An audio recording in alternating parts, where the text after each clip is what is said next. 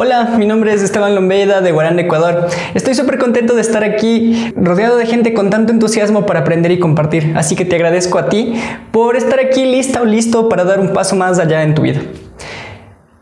Hoy les voy a hablar, hoy quiero compartir contigo algunos de los pensamientos que vienen a mí cuando me siento mal, cuando tengo dudas, cuando fallo, cuando no llego a mis objetivos. En fin, son los pensamientos que me ayudan a dar pasos adelante en mi vida cuando parece que ya no puedo más. Para hacerlo, te voy a contar una pequeña historia de una llama que se encendió el día que yo nací. Me ayudó mientras crecía, me dio el valor para dar mi primer beso, para encontrar mi primer empleo y abrirme paso para en un mundo para quien yo era irrelevante. Tras 28 años de camino, esta pequeña llama ha crecido y ahora es todo un sol que me ilumina cuando avanzo. Y aunque a veces me siento invencible, un lloriqueo por el vértigo, por los rayos de las tormentas, porque yo aún siento miedo. En los días lluviosos, la pequeña llama parece apagarse, y aunque es fuerte y es valiente, la fuerza de la naturaleza siempre es más grande y la vida pega bien duro. Mi llama interna le dio forma a mi confianza y a mi capacidad para enfrentar y resolver problemas. Y aunque es cierto que he aprendido en el camino, he sentido miedo muchas veces y he fallado tantas que ya no sé cuántas son. Mi llama casi se apagó unas cuantas veces. En el, camino, en el camino aprendí que el miedo se siente como viento helado que me paraliza y no me deja avanzar. Lo que generalmente no te dicen cuando te hablan de motivación o autoconfianza es que los errores cuestan, a veces tiempo, a veces dinero, otras veces mucho dolor emocional. Pero también hay días de luz. Yo siento que mi llama interna arde con nostalgia cuando recuerdo mis primeros pasos en la vida. Seguramente tú también lo has sentido cuando derrotaste ese boss o solucionaste ese bug les viste a tus hijos o hijas llegar a este mundo. Los expertos le llaman autoconfianza a la sensación de poder controlar una situación que parece que está fuera de nuestro control, que aparentemente nos sobrepasa. Seguro te ha pasado que hay días en los que sientes que puedes comerte el mundo y hay otros donde sientes que la vida pesa tanto que te ves atado. La autoconfianza ha llevado a grandes mujeres y hombres a conseguir grandes hazañas. Alguien construyó cohetes para llevarnos a la luna. Una mujer desarrolló la tecnología que utilizamos para comunicarnos vía Wi-Fi. Hay otros que son capaces de correr 100 metros en menos de 10 segundos. Y muchos otros, como tú o yo, que avanzamos día a día dando pasos en nuestros procesos internos. Asimismo, la autoconfianza le ha llevado a la humanidad a cometer actos atroces, como genocidios, guerras mundiales, exterminios culturales, violaciones en masa y explotaciones de todo tipo.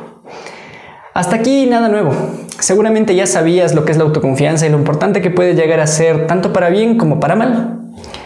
Entonces, ¿por qué confiar en ti mismo si los seres humanos cometemos errores todo el tiempo? Bueno, la primera razón es porque así aprendemos cuando estamos iniciando y de esa forma es que llegamos a ser quienes somos. Además de eso, la confianza en ti mismo te permite accionarte internamente y motivar a otros a hacerlo. Con confianza puedes tejer redes y construir relaciones significativas basadas en ello. La única forma de construir un mundo mejor es confiar los unos en los otros, pero debemos partir desde dentro.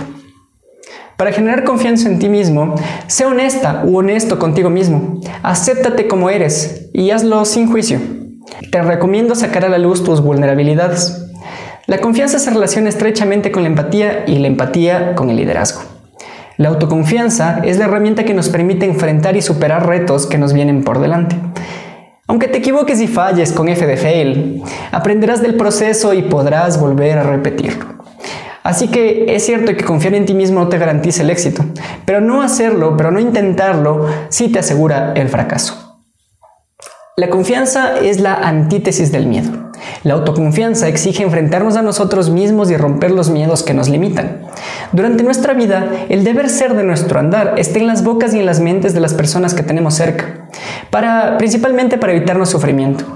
Pero el camino es distinto para todos y a veces la vida nos entrega los brazos de la realidad y nos rompen el corazón, perdemos a las personas que amamos o llega la desesperación por alguna otra causa. Hay personas que nunca salieron de su zona de confort, nunca se enfrentaron a sí mismos, así que no se conocen realmente.